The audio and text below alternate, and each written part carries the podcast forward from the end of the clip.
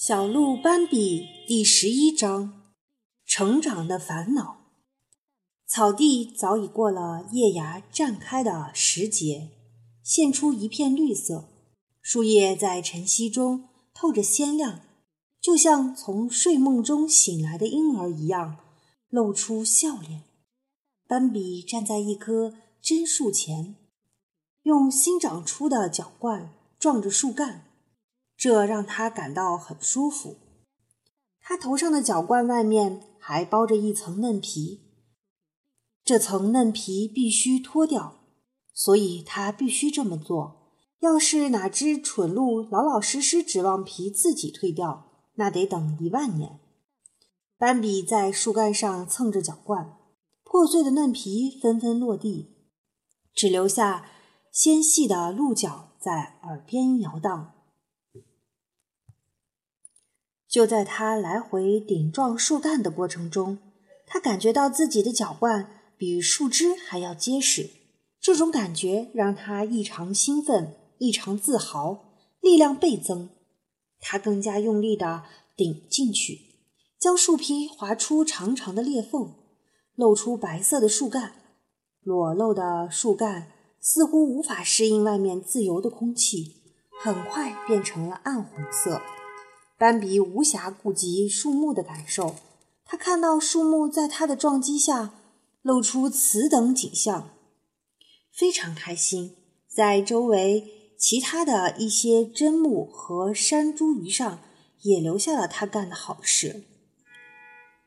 您快结束了吗？附近一个快乐的声音问他。斑比抬起头看看四周，那里坐着一只松鼠。友好的看着斑比，这时更高处传来明亮而短促的笑声，哈哈！斑比和松鼠同时吓了一跳，原来是一只啄木鸟爬在橡树上，紧贴着树干向下喊道：“对不起，不过我每次看到你们鹿鹿类这样做事，都忍不住要笑。”有什么好笑的？斑比客气地问。哦，啄木鸟说：“你们做事太令我费解了。您必须首先找那些硬实的大树，因为这小小的针树上什么也没有。”树上能有什么？斑比问。“甲虫啊！”啄木鸟笑了。“甲虫和其他幼虫。您瞧，应该这么做。”它哒哒哒地啄着橡树的树干。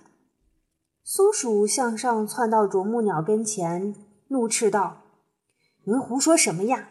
人家又不是找小虫子。”“为什么不呢？”啄木鸟开心地说：“这些虫子的味道真是好极了。”它啄住一只甲虫，吞了下去，又继续啄着。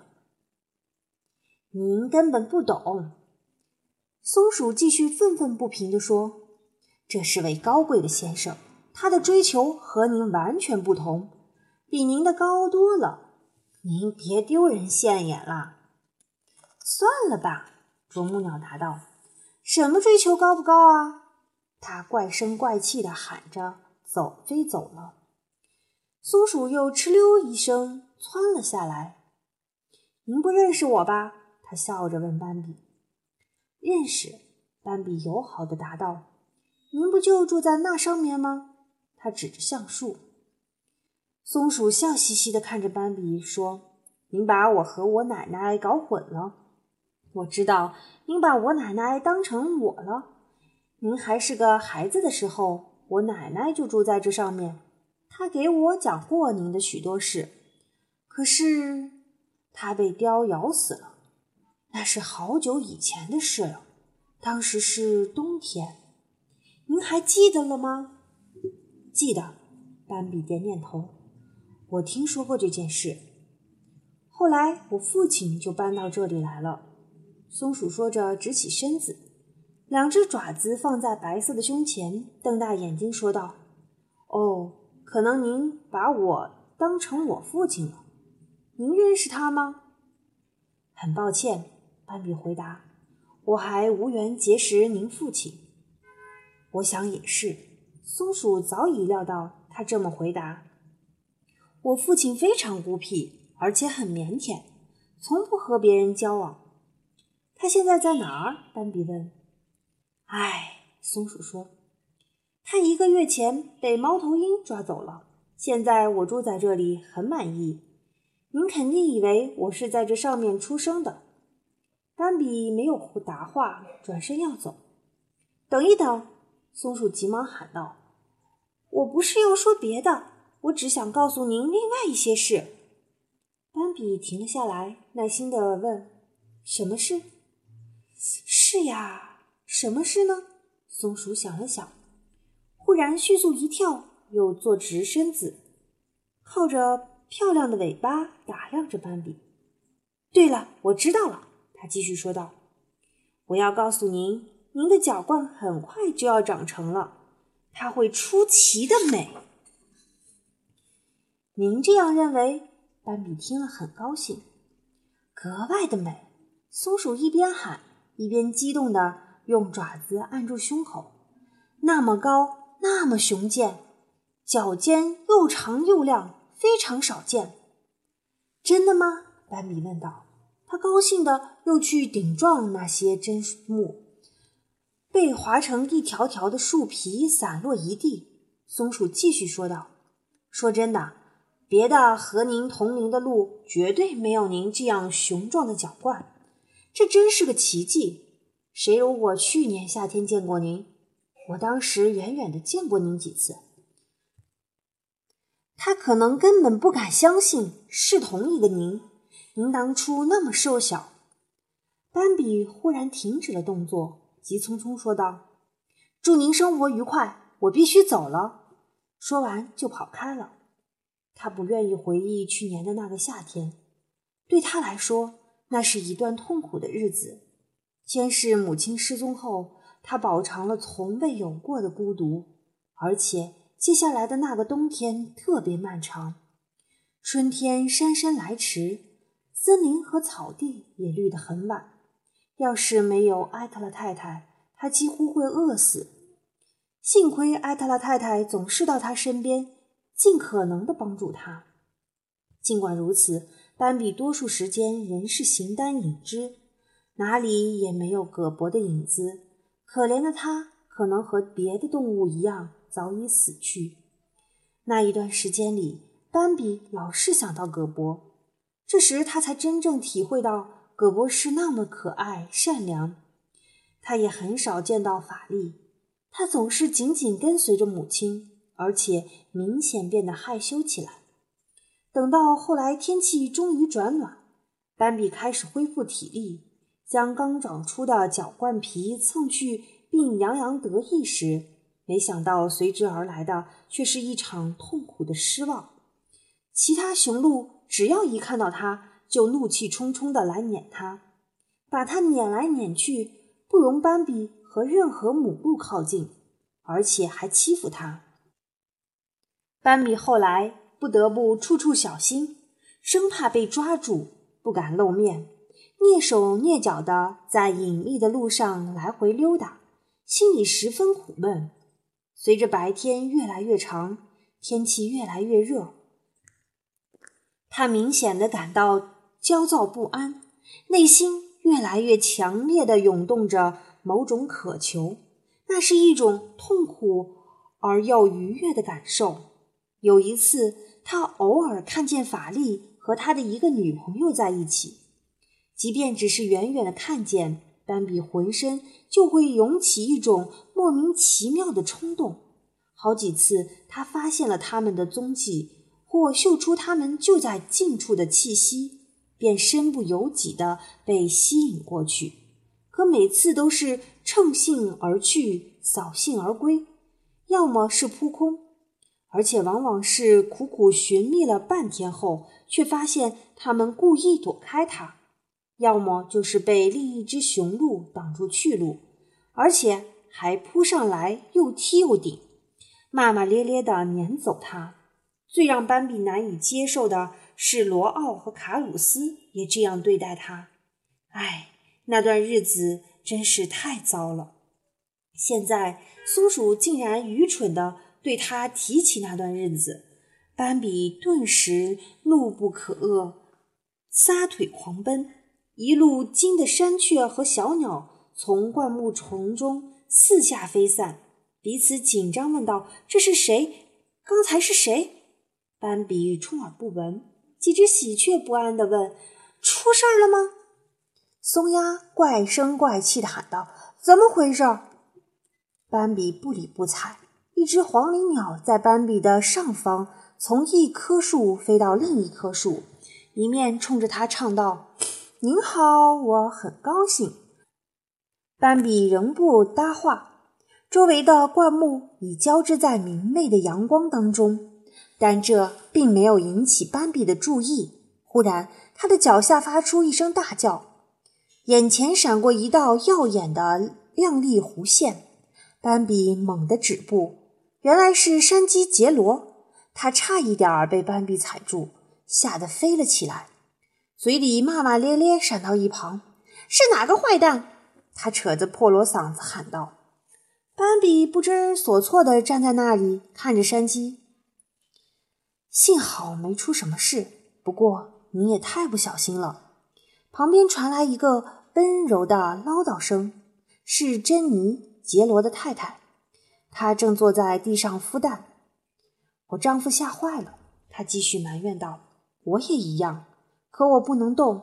即使真的发生什么事，我也不能躲开，只能让您从我身上踩过去。”斑比不好意思，结结巴巴的说道：“对不起，我不是故意的。”珍妮答道：“哦，算了，也没那么严重，我们只是吓了一跳，您知道。”斑比什么也不知道，他又继续前行，情绪平定了许多。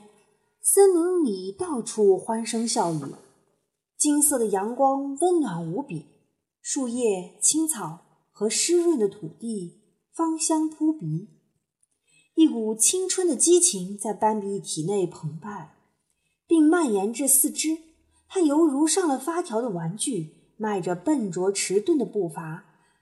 直着腿，漫无目的地溜达着。